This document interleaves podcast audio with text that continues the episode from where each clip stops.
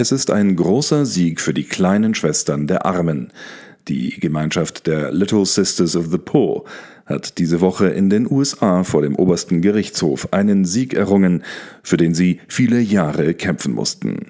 Dabei ist der Mann, der die Nonnen zwingen wollte, ihren Mitarbeitern kostenlos Verhütungsmittel zu besorgen, gar nicht mehr im Amt, es war Barack Obama, der mit dem Contraception Mandate per Gesetz auch katholische Organisationen zwingen wollte, künstliche Verhütung Mitarbeitern als Teil der betrieblichen Krankenversicherung zu gewährleisten. Nicht nur, aber auch und gerade für Nonnen war diese Art von Arbeitsrechtslösung ein Problem. Die kleinen Schwestern der Armen konnten das weder mit der Lehre der Kirche noch mit ihrem Gewissen vereinbaren und zogen vor Gericht zusammen mit mehreren anderen katholischen Organisationen. Ein Streit, der Jahre dauerte und durch viele Instanzen ging. In seinem Urteil in letzter Instanz erklärt nun der US Supreme Court, warum er den Nonnen Recht gegeben hat und er würdigt die Leistung der katholischen Ordensfrauen.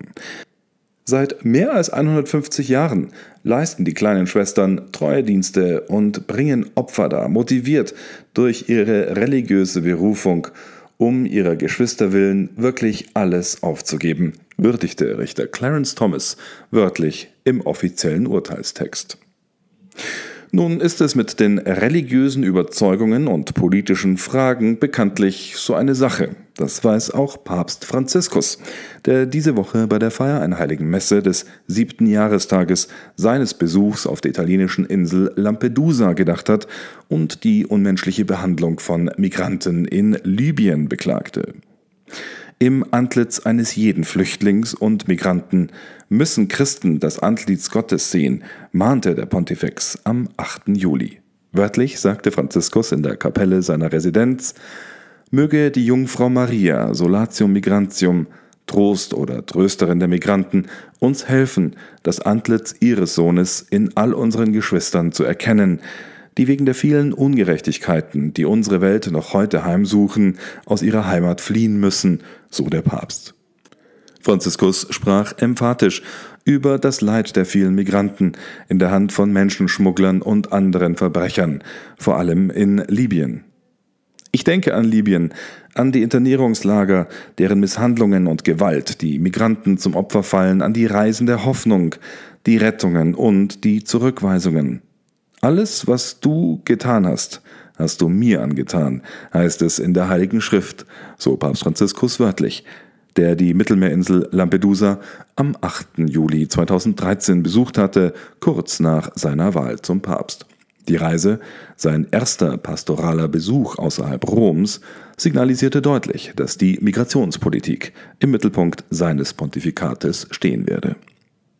Unterdessen schweigt der Papst und der ganze Vatikan beharrlich zu der humanitären Situation in China und auch und gerade der Lage der Christen dort.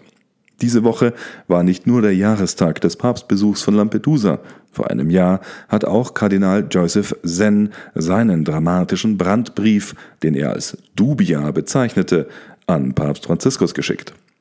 In der katholischen Kirche sind Dubia, buchstäblich Zweifel, eine seit langem praktizierte traditionelle Form der Äußerung von Fragen zur Klärung wichtiger Zweifel. Bekannt wurde der Begriff durch die bis heute ebenfalls nicht beantworteten Fragen über die ungelösten Knoten im Schreiben Amoris Laetitia.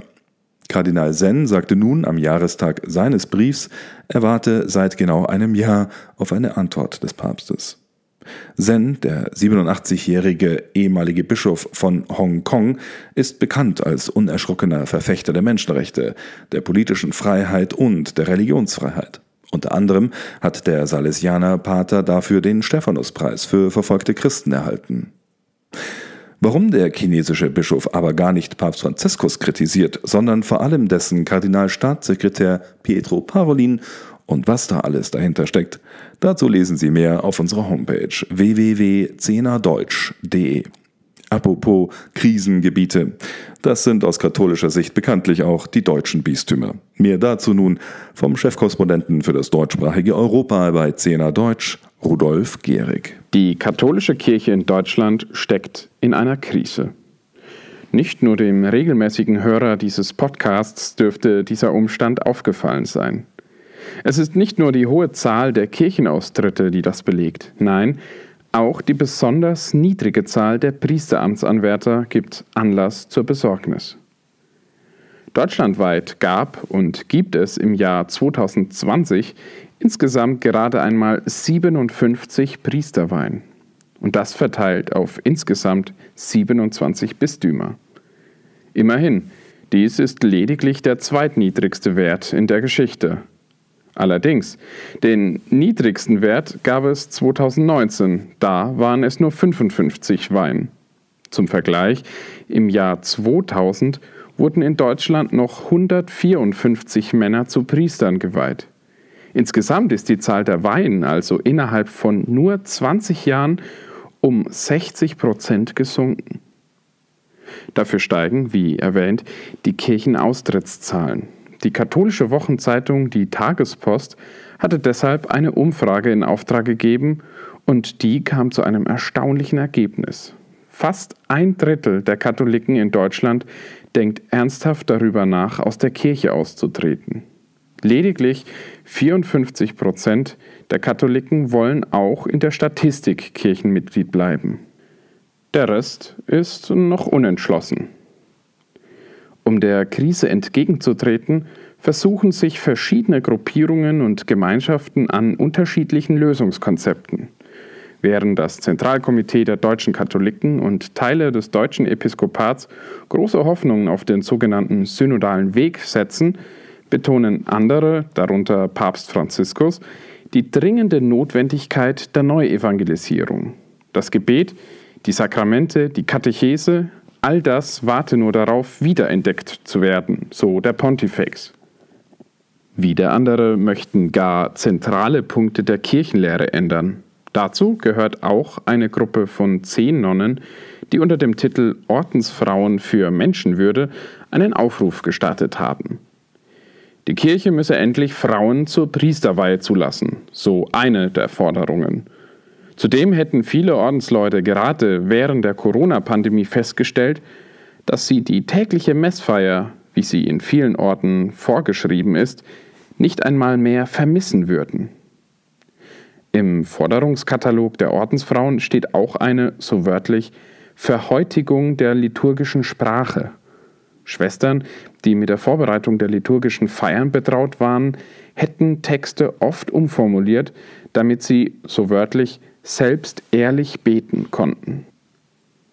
Manche Orationen sind so formuliert, dass viele von uns diese Texte kaum ertragen können, heißt es in dem Papier. Es sei daher nötig, eine alltagstaugliche Begegnung mit Gott zu ermöglichen, indem die Texte überarbeitet werden. Trotz der vielen Forderungen nach einer massiven Änderung der Kirchenlehre wollen die Ordensfrauen dennoch römisch-katholisch bleiben. Das zumindest diktierte ein Mitglied der Initiative einem Journalisten der KNA in den Notizblock. Warum derlei Änderungswünsche kaum Aussicht auf Erfolg haben, können Sie, liebe Hörer dieses Podcasts, schon jetzt in einem umfangreichen Bericht auf unserer Seite nachlesen. Dort haben wir für Sie auch die Neuigkeiten im Konflikt um Pater Josef Kentenich zusammengefasst. Wie wir bereits letzte Woche berichtet haben, wird dem Gründer der Schönstadtbewegung Missbrauch vorgeworfen.